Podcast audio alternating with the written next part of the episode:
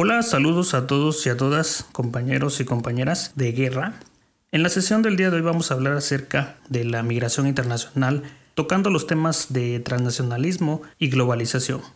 Como sabes, la migración internacional pues en realidad es un fenómeno que afecta por igual diferentes áreas geográficas, no importa si eres latinoamericano, asiático, africano, cada proceso migratorio pues tiene sus características, en algunos casos procesos similares y en algunos otros que son diferentes de acuerdo al área geográfica que se pretende estudiar.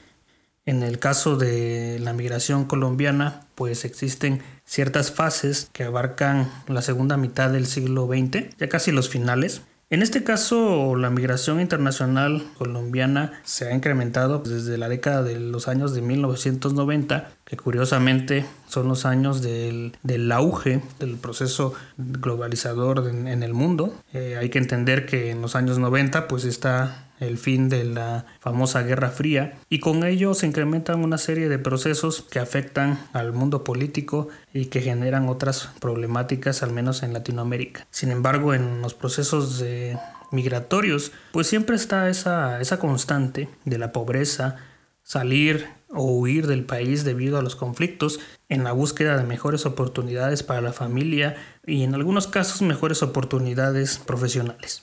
Este fenómeno al menos en el proceso de la migración colombiana de los años 90 se ha venido caracterizando por un aumento en la migración de la población femenina que debido al auge también del internet podemos estar en contacto o la gente que migra puede estar en contacto con eh, las redes migratorias e incluso con las familias colombianas. Antes de empezar a hablar sobre el proceso de migración de Colombia, es preciso anotar algunos aspectos que tienen que ver más con el estilo investigativo. Dentro de este análisis migratorio o de la migración internacional, pues existen tres vertientes, por ejemplo, para explicar estas cuestiones en el ámbito académico, tenemos la cuestión eh, o la vertiente transnacionalista, tenemos la vertiente asimilacionista, eh, tenemos la vertiente de la cultura híbrida.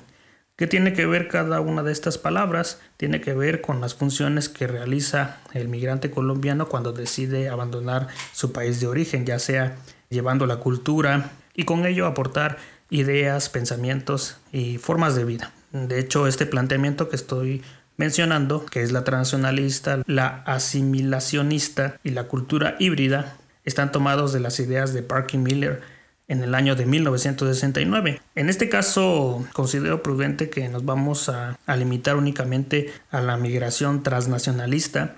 en la que vamos a descubrir y también discutir las prácticas económicas, socioculturales y políticas que realizan los migrantes, en este caso colombianos, al trascender las fronteras internacionales y también los límites de su Estado-nación. En este caso, por ejemplo, podemos distinguir tres oleadas de migración internacional colombiana, que abarca los años de 1965 a 1975, el año de 1975 a 1985, y también la temporalidad del año 1996 hasta la actualidad.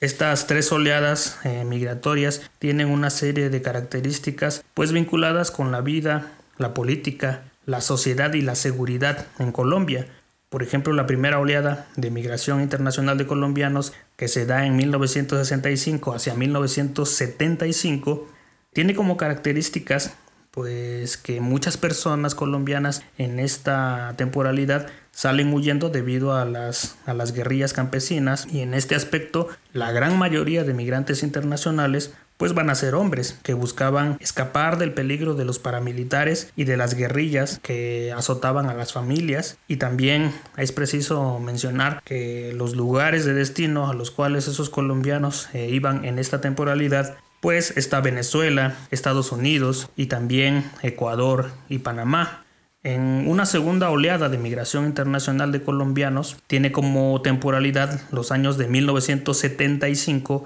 a 1985. Y este flujo migratorio tiene como características pues la rápida expansión del negocio de la droga, el tráfico de la misma, y en este caso pues los migrantes van a ser distribuidores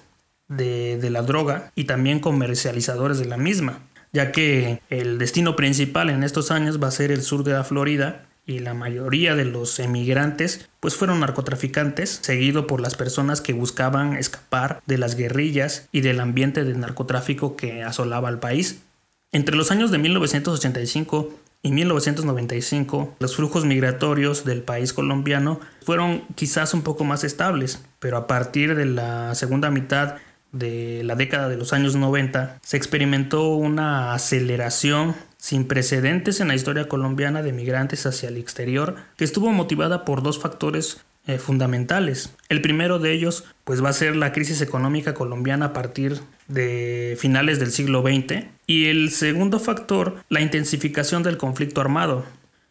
En la tercera oleada de la migración colombiana estará delimitada por los años de 1996 hasta la fecha y también es considerada una de las más grandes en la historia de Colombia, que se caracteriza por los procesos de escolaridad quizás un poco más altos, es decir, que en este periodo de tiempo los migrantes internacionales de Colombia pues van a estar o van a contar, mejor dicho, con títulos universitarios, eh, van a ser pequeños y medianos empresarios y en el caso de las familias acomodadas van a ser jóvenes de clase media que buscan estudiar en el exterior y de cierta manera escapar al clima de inseguridad que azota Colombia. Esto, repito, desde el año de 1996 hasta esta actualidad. También es necesario comentarte que esta oleada de migración colombiana también se, se, presenta y se expande cuando comienza la crisis económica de 1996 hasta el 2003, ocasionada por la ruptura del Pacto Internacional del Café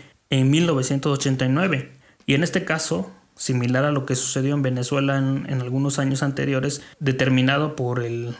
la baja del precio del petróleo, pues en este caso esa ruptura del Pacto Internacional del Café en el 89 provocó la bajada de los precios del café que afectó directamente al eje cafetalero y por lo tanto a la economía nacional colombiana. En estos años pues se intensifican los conflictos entre la guerrilla y el gobierno pues lo que va a ocasionar la inseguridad del país, va a aumentar el desempleo y con ello también aumenta el número de migrantes internacionales.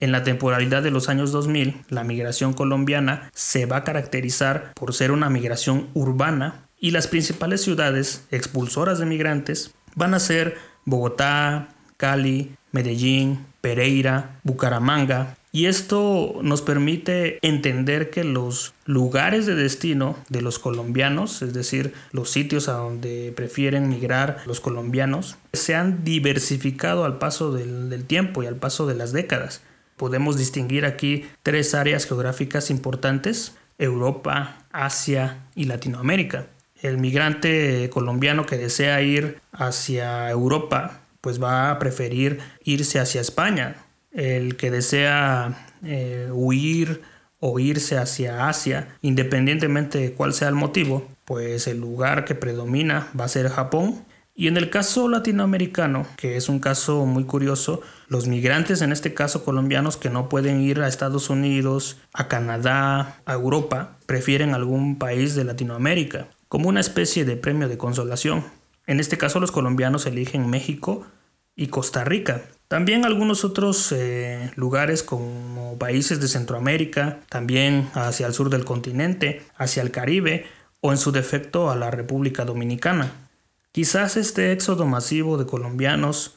eh, desde el punto de vista empresarial, migrantes, empresarios colombianos, se debe a la crisis económica en la cual pues estos pequeños eh, empresarios deciden probar suerte en otros países para ver si les va mejor fuera de Colombia. También existe una alta amenaza de secuestro del, del, capitalista colombiano y no tiene otra cosa que hacer más que huir. Hay muchos casos de ciudadanos amenazados de muerte por el trabajo que realizan y este es un punto muy importante del proceso de migración colombiana, ya que eh, algunos trabajos en Colombia son considerados también de alto riesgo. Y en este caso esos trabajos peligrosos pues están los periodistas, los activistas de los derechos humanos, los políticos de izquierda, los intelectuales y también los académicos. Son las personalidades que su simple estadía en Colombia el trabajo que realizan les otorga un peligro, un peligro a su existencia y a sus familias.